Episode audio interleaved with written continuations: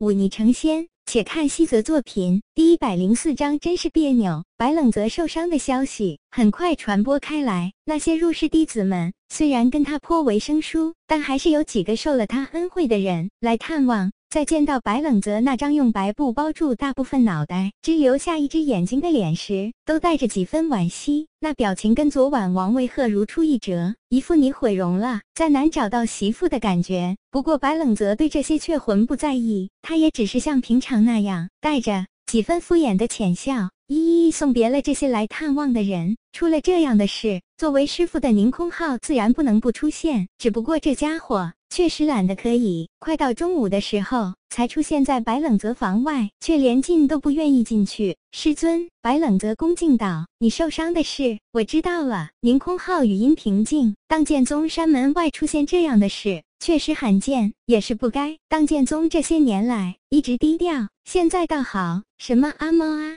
狗都敢来撒野了。既然挨了欺负，那就要打回去。你那个叫做王卫赫的朋友倒是不错，已经开始组织人对这叫做墓穴的组织进行清剿了。墓穴，白冷泽疑惑道：“嗯，你昨日带回来的那把匕首上面有一个红色的月形印记，这正是墓穴的标志。找他们麻烦也不算冤枉了他们。”白冷泽点点头，没有接话。我前段时间还以为自己好不容易收了一。个像样的弟子，现在看来你还差得远呢。区区几个小毛贼就把你伤成这样，说出去真是丢尽了我的脸。宁空浩说这话的时候，表情很平淡，并没有责备的感觉。他从怀中拿出一本小册子，丢给白冷泽，说道：“这是我以前写的练剑心得，你拿去吧。以后再被人收拾的这么惨，记得别说是我宁空浩的弟子。”说完这些。这明明长得心宽体盘，却故意装作刁钻刻薄的师傅，转身就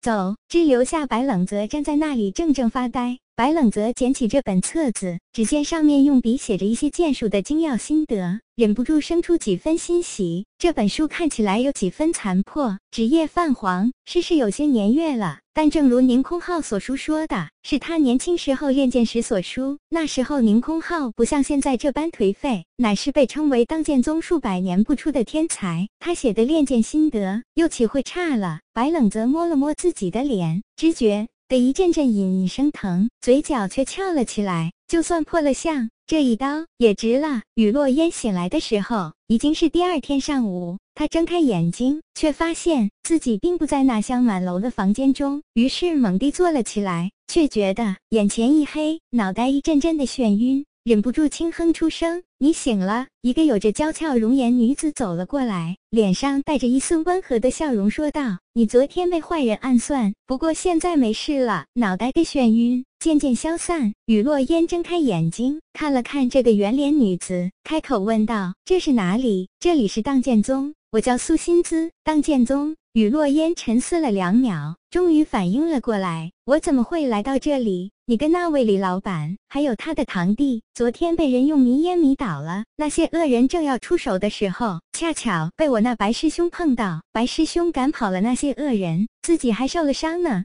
现在正在疗养，我过一会是要去探望他的。你要一起去吗？雨落烟眨眨眼，想不到自己昏迷这段时间，居然出了这么多事。听到苏心姿口中的白师兄受伤，立刻挣扎着站了起来，说道：“当然要去，人家毕竟救了我，哪有不去的道理？那就一起吧。”两人出了门，此时已经日上三竿。雨落烟看着明媚的阳光，忍不住眯了眯眼，开口问道：“我那弟弟呢？放心吧，他没事，此刻正在大建平，跟那位李老板在一起呢。哦，对了，王维赫师兄也在那里。”说到王维赫，苏心姿的脸颊一红。在他印象中，王维赫虽然背景深厚，实力强大，前途是锦，乃是一等一的如意郎君。但是他的性格还是偏向懦弱的。可是昨天晚上的事，却一下子让他改观了。遇到这等十年不出的事情，王维赫没有丝毫的慌乱，救人、搬救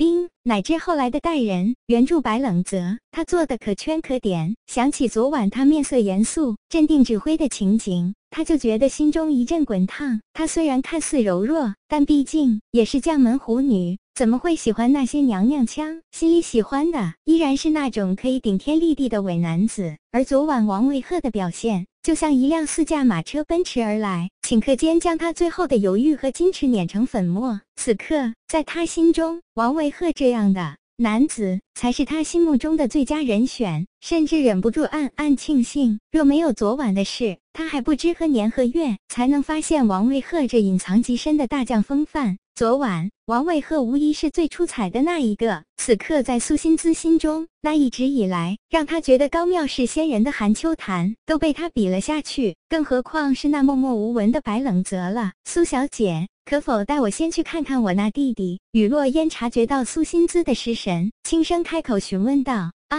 好呀，我们这就去。”苏心姿回过神来，只觉脸颊滚烫，忍不住低了低头。雨落烟虽然察觉到他的异样，却绝对不会想到这是怀春少女的情长百结，只是耸耸肩，心里暗道一声：这女子好生腼腆。不过说了两句话，居然脸红成这样。大剑平就在小剑平附近处，两人上了大剑平，远远的就看到一个孩童手里抱着一把长剑，正跟王维鹤大眼瞪小眼。小勉儿，雨落烟远远的叫了一声，那孩童回过头来，看到是他，脸上露出惊喜之色，快步跑来，却没忘了怀中那把长剑。雨姐姐，李勉甜甜叫了一句，雨落烟点点头。看到方才那跟李勉瞪眼睛的男子，挠了挠头走了过来，不禁心生疑惑。王师兄，苏心姿走上两步，面颊含羞。方才怎么了？这孩子非要跟我学剑，可我哪会叫人？剑叔啊！我要他去找别人，他又不肯，还抢了我的剑，我这还要带剑下山呢，这可如何是好？王卫鹤挠挠头，一脸为难。苏心姿忍不住轻笑出声：这人昨天晚上还一副舍我其谁，颐指气使的模样，现在怎么被一个小孩给难住了？这性格还真是别扭。